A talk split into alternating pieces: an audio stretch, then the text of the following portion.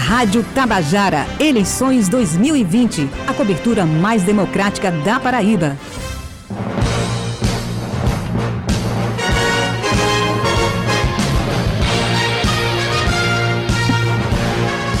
12 horas e 3 minutos e estamos realizando aqui no Fala Paraíba entrevistas com os candidatos à Prefeitura de João Pessoa. Começamos na terça-feira e vamos conversar a partir de agora com o candidato do MDB, Nilvan Ferreira, já está em linha conosco. Candidato, seja bem-vindo. E antes dos seus cumprimentos iniciais, já vou emendar a primeira pergunta. O senhor é comunicador, radialista há muitos anos, sempre fazendo análises da política, do cotidiano, da sociedade, e agora entrou na política partidária. Como é isso? Como é que o senhor está vendo a política partidária e o que despertou o senhor mudar de profissão nesse momento? Candidato Nilvan? Vamos restabelecer o contato com, com o Nilvan Ferreira. Lembrando, a gente começou as entrevistas nesta semana. Entrevistamos o candidato do Partido dos Trabalhadores, Anísio Maia, Isso, na terça-feira. Raoni Mendes, do Democratas, na quarta-feira. Ontem conversamos com João Almeida, do Solidariedade, e hoje, concluindo essa primeira semana, estamos vamos conversar daqui a alguns instantes com o Nilvan Ferreira, do MDB. Que filiou-se é, esse ano ao MDB, Nilvan que tinha é, propostas para é, ingressar em outros partidos, por exemplo, o PSL, até então, a época, era o, o partido do presidente Jair Bolsonaro, e Nilvan optou por uma legenda tradicional, uma legenda forte aqui na Paraíba, Ivina Souto, que é o MDB. Exatamente, a gente está retomando o contato com ele, daqui a pouquinho vamos conversar, mas deixa eu adiantar a nossa agenda de entrevista já da próxima semana, enquanto a gente retoma segunda, o contato. Segunda, terça, quarta, quinta e sexta já fechadas. Já fechadas. Na segunda-feira vamos conversar com o candidato do PSB, Ricardo Coutinho. Na terça, com Cícero Lucena, do Progressistas. Na quarta-feira, dia 7, com Rafael Freire, da UP. No dia 8, quinta-feira, vamos conversar com Rui Carneiro, do PSDB. E na sexta-feira, com Valber Virgulino, do Patriotas. Lembrando que sexta-feira, dia 9, começa o guia eleitoral. E aí, em vez da entrevista começar meio-dia, a entrevista aqui no Fala Paraíba começará às 11h30 porque meio-dia tem guia eleitoral de 12 até 12 e 10. A, ainda a confirmar, pode ser também, inclusive, que seja é, de, depois do, do, do, do, processo eleitoral, do guia eleitoral. Mas a gente vai avisando. Isso. Retomamos o contato com o candidato Nilvan Ferreira. Eu vou refazer a pergunta, candidato. Seja bem-vindo ao Fala Paraíba. A primeira pergunta para o senhor: o senhor é comunicador há muitos anos, fazendo cobertura política. E agora o senhor entrou na política. Que análise o senhor está fazendo dessa mudança de ser comunicador e fazer análises e agora o senhor, enquanto político, sendo analisado? Boa tarde, Petrônio. Boa tarde a todos os amigos. Eu acho que é a Ivna, né, que está falando comigo agora. É, boa tarde aos amigos da Tabajara. Prazer grande participar desse momento, porque representa é um momento importante para a discussão em torno das questões de João Pessoa, as questões que o povo quer que nós abordemos nesse momento de discussões sobre os assuntos que interessam a vida das pessoas.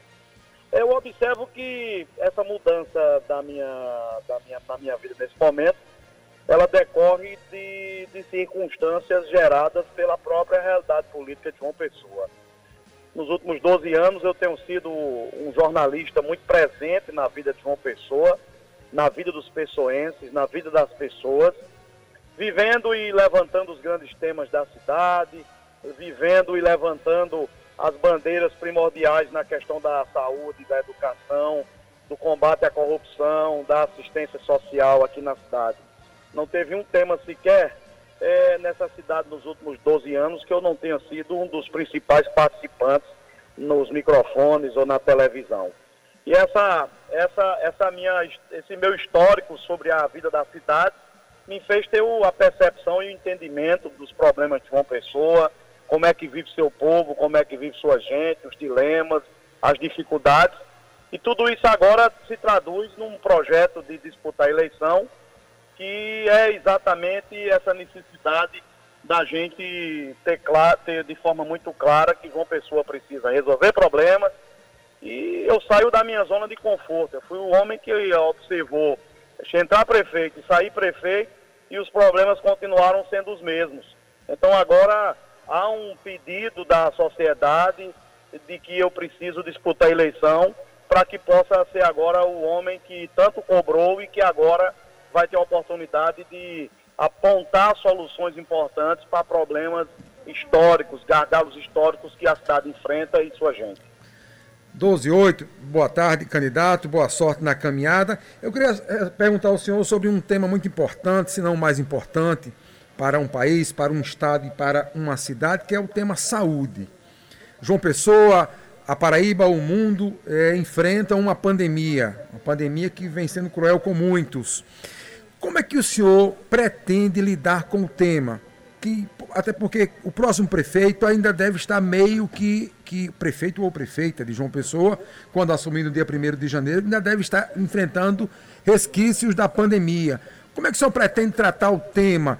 É, João Pessoa abriu alguns leitos, é, reabriu alguns hospitais. O que é que o senhor tem é, relacionado em seu plano de governo para a pandemia? E, por exemplo, e vou esticar mais um pouquinho a pergunta, candidato, o trauminha de João Pessoa, que passa é, por dificuldades grandes, vira e mexe, é interditado, é, o trauminha é, é a cara da saúde de João Pessoa, e as UPAs da capital, como é que fica? O senhor tem planos para melhorar, planos para novas UPAs? E os postos de saúde? Enfim, o que é que o senhor tem traçado, o que é que o senhor tem rabiscado é, no seu, já, claro, rabiscado entre aspas, já um plano de governo formatado e entregue ao Tribunal Regional Eleitoral. O que, é que o senhor pensa para a saúde de João Pessoa, candidato? É, Petrônio, um abraço para você. Eu sou o único candidato que é, apresentou um plano concreto. Apresentei ah, um resumo ao Tribunal Regional Eleitoral durante a, o processo de, é, de registro de candidatura mas eu fiz inclusive uma live com o meu candidato a vice-prefeito, o coordenador do nosso programa de governo, o professor Francisco Sarmento, para apresentar detalhes e discutir com a sociedade o plano, nosso plano de gestão. A saúde, é, eu tenho vivenciado muita coisa em relação à saúde nos últimos anos, porque eu acompanhei de perto o drama das pessoas na hora de ir no PSF, na hora de tentar conseguir um exame. E essa, esse conhecimento em relação ao dia a dia das pessoas que dependem do SUS, em João Pessoa, nos dá uma, uma, uma substância concreta em relação a tudo isso. Nós vamos resolver o problema do PSF. Não adianta ter 200 PSF sem, sem funcionar. O problema da saúde de João Pessoa não é dinheiro. Nós temos 768 milhões no orçamento da Prefeitura de João Pessoa em 2020 para a saúde, então não é dinheiro é gestão. Primeira questão, nós vamos ter um prefeito, um, um secretário de saúde que seja um homem que conheça gestão hospitalar, conheça gestão pública e seja um técnico. É, inego, é inegociável para nós é, a Secretaria de Saúde e outras secretarias. Vai ter que ser um técnico que conheça e que, diante da política que vai ser adotada, possa resolver. Vamos priorizar a saúde básica, os PSFs terão que funcionar, tratamento humanizado, que ele cumpra a sua missão. Nós vamos precisar em João Pessoa, a partir de janeiro, e eu vou resolver isso, além de funcionar os PSFs, resolver o problema do trauminha de Mangabeira, que se transformou num problema, num caso de polícia nos últimos dias, para acabar com o problema da demora nos exames. Nós vamos fazer a, a interligação de todo o sistema de saúde através do prontuário, prontuário eletrônico são mais de 250 equipamentos de saúde que precisam ser interligados, porque a coisa hoje ainda é naquela história do motoboy e buscar o papel no PSF, levar para o distrito, o distrito leva para central de marcação. E tem algumas bandeiras que nós não vamos abdicar, Petrone e os amigos da Tabajara. É de que Nilvan, a partir de janeiro, o prefeito de João Pessoa, resolve duas questões essenciais. Um centro de imagens na esfera da prefeitura, para que a pessoa não possa esperar seis meses para fazer uma endoscopia, uma colonoscopia e outros tipos de exames que hoje demoram entre seis meses e um ano. E o Hospital do Idoso, que é uma bandeira, que essa é a bandeira que eu vou abraçar. Os nossos idosos, eles sofreram durante a pandemia com medo de frequentar uma UPA ou um hospital num problema de saúde e o terror que se criou e com medo de pegar o Covid-19. Nós vamos fazer a, as articulações necessárias junto ao Ministério da Saúde. Nós vamos pegar um, alguma dessas estruturas de antigos hospitais hoje que estão fechadas, a exemplo do Santa Paula ou do Hospital 13 de Maio, e habilitar os leitos desse, de um hospital do idoso para que os nossos idosos possam ter dignidade e atendimento de excelência na hora que precisem de um, de um serviço de saúde. É pensando nas pessoas que dependem do SUS, pensando nas pessoas que mais precisam, pensando nas pessoas que dependem da estrutura da prefeitura, que nós vamos contribuir para que, num período de quatro anos, nós possamos comemorar avanços importantes na questão da saúde aqui na capital. Vamos falar agora sobre infraestrutura, candidato. 12 horas e 14 minutos. O que o senhor prevê, o que tem no seu plano de, de governo para a infraestrutura da capital? Qual será a grande obra que o senhor pretende fazer aqui em João Pessoa? A grande obra que o futuro prefeito de João Pessoa eh, pode fazer é cuidar, cuidar dos bairros. João Pessoa precisa é, eliminar uma espécie de muro que se criou nessa cidade, que divide praia e divide praia do centro. Ou enquanto você tem as ações, eu vou dar um exemplo claro. A prefeitura gasta nesse momento 12 milhões de reais para trocar as calçadas da Epitácio não era obra prioritária no momento e esquece de pavimentar, de cuidar dos bairros. Nós vamos fazer um grande programa de pavimentação de ruas para calçar as ruas dos bairros de João Pessoa, aonde as pessoas vivem, aonde as pessoas acordam de manhã e no inverno é lama, verdadeiros açudes e no, no verão é a poeira tomando conta de tudo. As pessoas precisam ter qualidade de vida. Eu, é, a gente, com esses 12 milhões que a prefeitura gasta nas calçadas da Epitácio, eu não estou dizendo que sou contra melhorar as calçadas da Epitácio, não. É bom que fique claro. Eu estou dizendo que governar é elencar prioridades. E a prioridade nesse momento, enquanto os bairros estão abandonados, não era trocar a calçada da Epitácio, era cuidar dos bairros para que as pessoas possam ter qualidade de vida. Não dá para uma pessoa que mora, por exemplo, lá em Paratibe, vai trabalhar numa empresa que é localizada no centro ou na praia e é um choque de realidade entre o lugar que ela mora, que não tem as mínimas condições, e o lugar que ela trabalha, que tem praticamente a estrutura básica é, existindo. Nos bairros tem, nós temos que ter, ao longo dos próximos anos, obras de, de esgotamento sanitário, obras de pavimentação, para que as pessoas possam se, se, se orgulhar do bairro onde mora, ter prazer onde mora porque falta o básico e o básico é você cuidar das ruas onde as pessoas residem com suas famílias. Candidato, eu vou falar um pouquinho e perguntar ao senhor sobre mobilidade urbana. É, João Pessoa hoje é uma cidade que cresce, cresce, cresce muito e cresce também o número de automóveis nas ruas. Cresce o número de automóveis nas ruas, diminui espaço para quem usa automóvel. É ciclofaixas, é, faixas exclusivas para ônibus. E o, no final das contas, nos finais é, dos dias durante a semana, congestionamentos em horários de pico, é um inferno andar no, no trânsito de João Pessoa. O que, é que o senhor reserva para o pessoense para tentar melhorar a qualidade de vida do, do pessoense no trânsito? Incentivar que as pessoas possam voltar a andar de ônibus, Petrônio. Ah, eu vou te dar um exemplo claro. Antes da pandemia, até fevereiro, nós tínhamos por dia 210 mil pessoas por dia andando de ônibus em João Pessoa. Após a pandemia e com a redução da frota que se estabeleceu, nós, nós não passamos ainda de 100 mil pessoas dia andando de ônibus. Eu tenho exemplos claros de pessoas que moram no mesmo bairro, que contratam um Uber e elas quatro dividem a passagem, a viagem do Uber para ir para o trabalho de manhã porque sai mais barato andar de Uber andando de três, quatro pessoas do que pagar a passagem de ônibus, que é considerada cara em João Pessoa, porque o ônibus demora e o ônibus não tem conforto, não tem qualidade.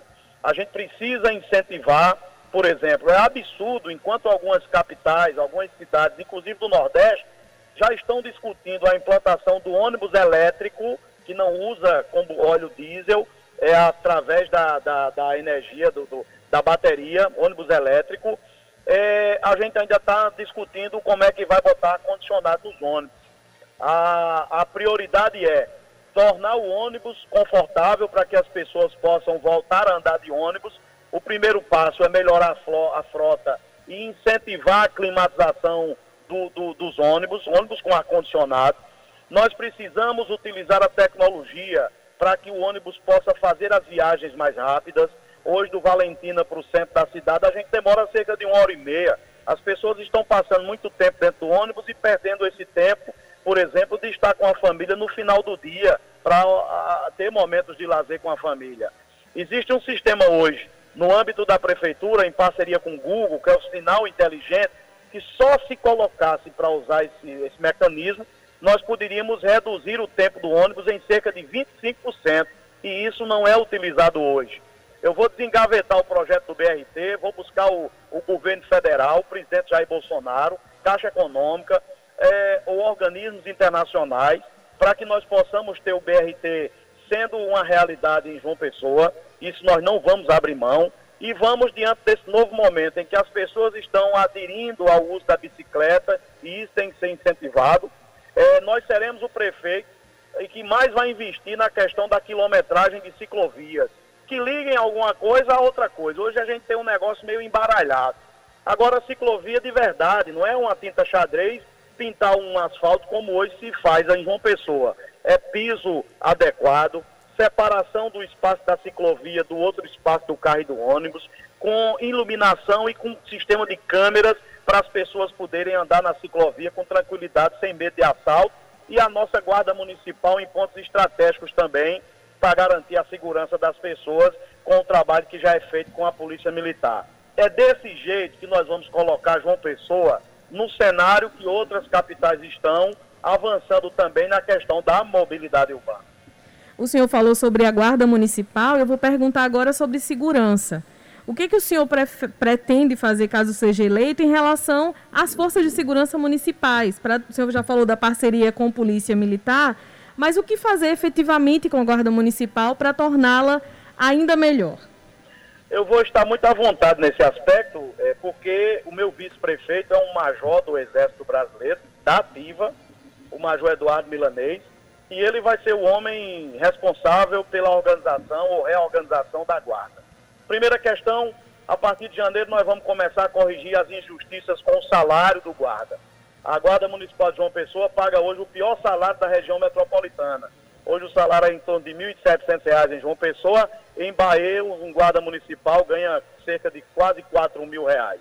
Vamos melhorar o salário, tem que estruturar a guarda, comprar fardamento, é, ter unidades móveis da guarda municipal para poder percorrer a cidade. E mais, treinar, capacitar de forma física e intelectual nossos guardas para que a guarda possa ser a guarda armada. A guarda tem que estar armada para ajudar a polícia militar e a polícia civil no combate à violência em João Pessoa. Ter um mapeamento claro de lugares onde tem mais assaltos a residências, assaltos à mão armada, ter bases da polícia militar em locais estratégicos. A guarda, a guarda municipal tem que estar presente nas praças, em locais de movimentação, para que o cidadão possa voltar a frequentar os espaços públicos de João Pessoa, que hoje não pode, porque é ir numa praça e correr o risco de ser assaltado, é ir numa praça e ter o uso da maconha, o uso da droga, e isso tem afastado as famílias desses locais. E aí o Major Milanês, o nosso candidato a vice-prefeito, o meu parceiro de caminhada, vai ter uma missão fundamental para a gente poder tornar a Guarda Municipal mais eficiente. Inclusive, aumentando o efetivo da Guarda, que hoje é de cerca de 500 e poucos homens, nós vamos aumentar esse efetivo para que o, a Guarda seja um braço importante no combate à violência em João Pessoa. Candidato, é, vamos falar um pouquinho de educação. É, a atual gestão prega é, um nível de excelência, com anunciando escolas em tempo integral, escolas com ar-condicionado, escolas bilíngue.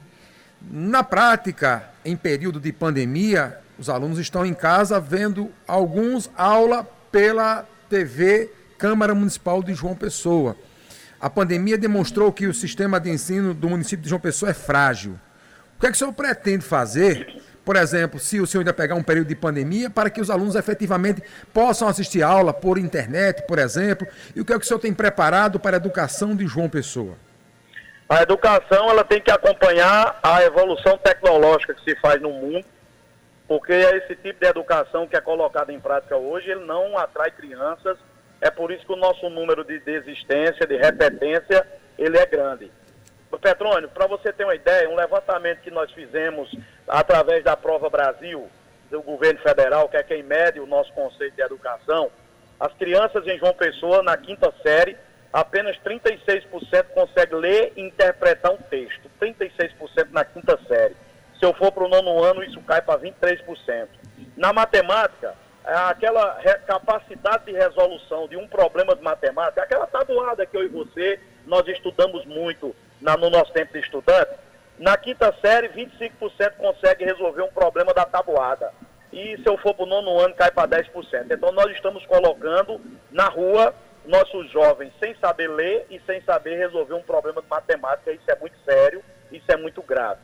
Ah, os números que se divulgam aí são números mentirosos, não correspondem com a realidade, porque ah, na prática se constata isso.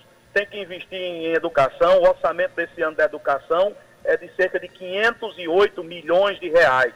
Essa nova lei do Fundeb, ela aumenta nos próximos anos o repasse do governo federal para a educação básica e é com isso que nós vamos dar um, um avanço importante na questão da educação. Fazer com que a educação acompanhe a evolução tecnológica, fazer com que a educação amplie o número de escolas em tempo integral, fazer com que a educação possa acompanhar o que hoje tem de moderno. Está constatado através de levantamentos práticos, Petrônio, o aluno não consegue, a juventude não consegue, depois da internet, das redes sociais, se concentrar numa aula mais do que 15 minutos. Enquanto a gente usa o velho quadro negro com aquele pincel, em escolas modernas se utiliza a tecnologia touch, onde o professor dá aula mais, mais animada, mais interagindo com o aluno. Ou a gente parte para utilizar a gamerização das escolas, ter afinidade com a evolução tecnológica da educação e da inovação na questão pedagógica, ou então a escola não vai ser atrativa. E tornar a escola um ambiente agradável, com, com esporte, com cultura, para que o aluno se sinta atraído novamente e a gente, ao longo dos próximos anos, avançar e recuperar o tempo perdido na questão da educação em João Pessoa. Candidato, são 12 horas e 25 minutos, estamos com 18 minutos de entrevista. Eu vou perguntar ao senhor agora sobre moradia. Como o seu programa de governo, caso o senhor seja eleito, vai tratar as comunidades tradicionais? A gente vem acompanhando o um embrólio entre a prefeitura e a comunidade do Porto do Capim, especialmente da Vila Nassau, para que seja construído o Parque Sanhauá naquele local. Como é que o senhor está vendo essa situação toda e como, a, na sua gestão, o senhor tratará caso seja eleito?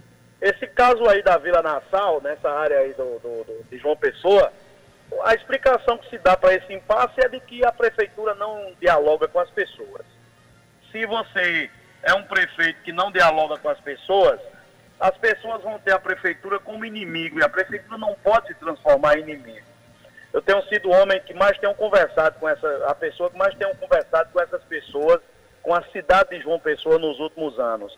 Dá para fazer as coisas sem transformar num cabo de guerra, as pessoas só querem ser ouvidas e se as pessoas não são ouvidas, elas não se adequam àquilo que a prefeitura tem.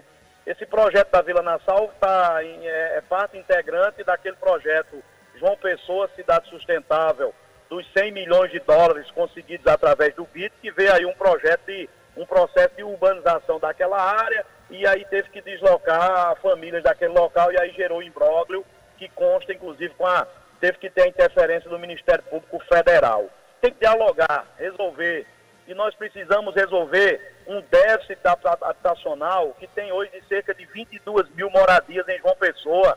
Né? João Pessoa poderia ter avançado muito na gestão, passar essa gestão e nas últimas duas gestões aqui na capital. Agora, fazer o seguinte, tem que ser a partir de agora, fazer construção de moradia popular, mas com habitabilidade. Né? Tem condomínios é, populares em João Pessoa que se fez só apartamento e jogou, jogaram as pessoas nesses apartamentos sem as mínimas condições. Não tem creche, não tem escola, não tem um postinho de saúde, não tem um campinho de pelada, não tem a praça. Jogam as pessoas em determinados locais sem as mínimas condições para ninguém morar. Eu duvido que nesses condomínios morassem ou o prefeito ou algum secretário da gestão para sentir na pele o que meu povo e minha gente sente e me diz quando me encontra nas minhas andanças nessa campanha eleitoral. João Pessoa vai ter um prefeito a partir de janeiro que vai respeitar as pessoas, que sabe a dor das pessoas mais humildes e que vai fazer uma gestão extremamente voltada para resolver o que ainda não se resolveu. É por isso que a cidade está decidindo votar em Nilvan, votar no 15. O candidato, em relação ao meio ambiente, por exemplo, João Pessoa, graças a Deus, não enfrenta nenhum tipo de queimadas, mas João Pessoa sofre com outros problemas, rios, muitos deles, para não dizer quase todos, poluídos. Ah, uma das nossas referências, sendo a nossa maior referência, o ponto mais oriental das Américas, sofre aí com a degradação da barreira do Cabo Branco. Nesses dois temas, o que, é que o senhor tem reservado para o meio ambiente de João Pessoa? Eu fui no, na comunidade Tito Silva e na São Rafael, os esgotos lá das casas caindo dentro do rio Jaguaribe. Todos os prefeitos que passaram nos últimos anos assistiram aquilo ali de camarote e todos com o mesmo discurso de que vão lutar pelo meio ambiente e continuam assistindo aquilo sem tomar providências.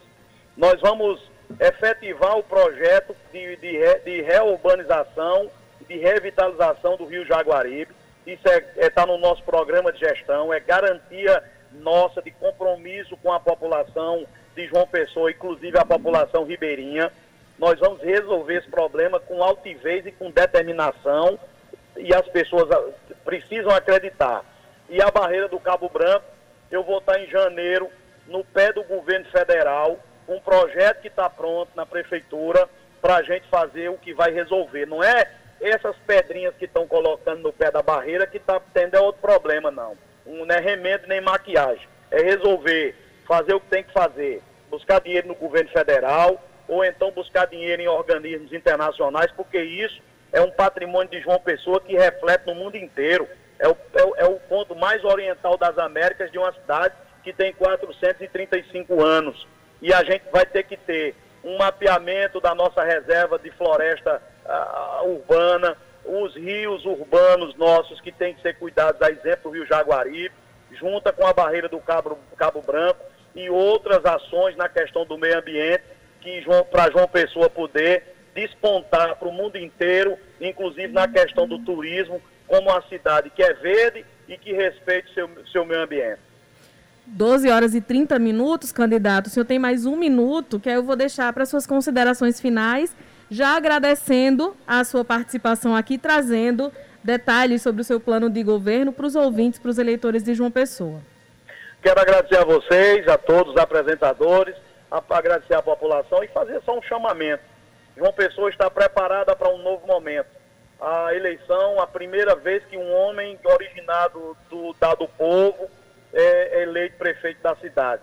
Eu tenho hoje uma missão, uma missão. É o que eu observei, o que eu ouvi, o que eu aprendi a conhecer de João Pessoa nos últimos anos, tudo isso hoje está transformado num projeto palpável, num projeto viável e eu preciso chamar você, cidadão pessoense, para embarcar comigo nessa maratona para mudar João Pessoa, para transformar João Pessoa boa para todos. É fácil. É dia 15, a população de João Pessoa não esquecer. 15 de novembro, vota 15, vota Nilvan e a gente muda o destino e o futuro dessa cidade que é a cidade mais bonita do mundo. Um abraço e obrigado e Deus abençoe.